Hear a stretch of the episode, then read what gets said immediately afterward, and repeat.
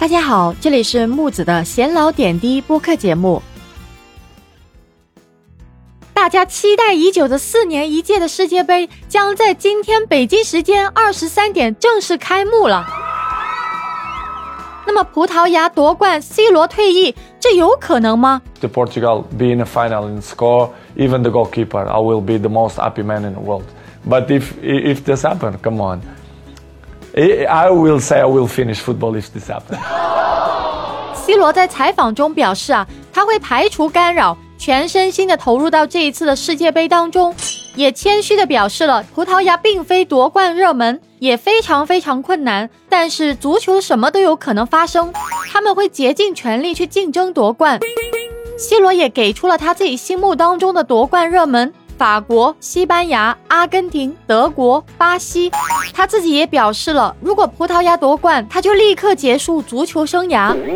这个说法不仅表达了他对夺冠的渴望，也证实了葡萄牙确实不是一个夺冠热门的球队。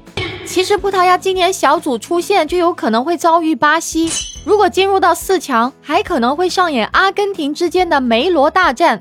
我觉得今年的葡萄牙就算不夺冠，进个八强应该还是没什么太大问题的呢。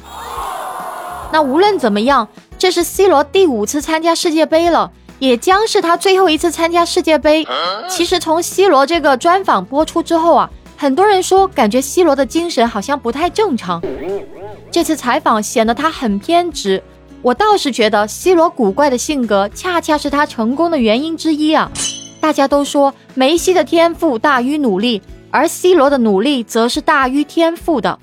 不服输、不惜代价、永远要当最强的那一个的这种想法，支撑着他日复一日的去训练，不断的去突破自己。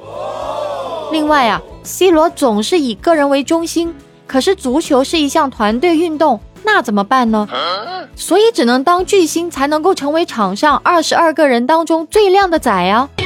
作为前锋啊，他基本上也不用再去考虑队友，久而久之，再也不用考虑球队了。很多人都会认为啊，他觉得自己已经可以凌驾于俱乐部之上了，可以对曼联指手画脚。经常有人用 C 罗去对付詹姆斯，一心求胜，在很多支球队当中都功成名就。但是大家应该都知道，足球世界比篮球世界的竞争可以说大得多了。但是很可惜的是啊，C 罗如今在他最在乎的一支球队却未能以体面收场，只能说啊，他成也因为性格，败也因为性格了。十七岁的 C 罗可以把自己看作天下第一，但是三十七岁的 C 罗是否能够正确的认清自己呢？话不多说，世界杯马上就要开始了，大家一起来预测一下，谁会是本届的世界杯冠军呢？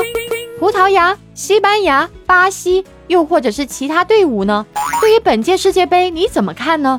欢迎在下面评论区留言互动，记得关注我，下期节目再见。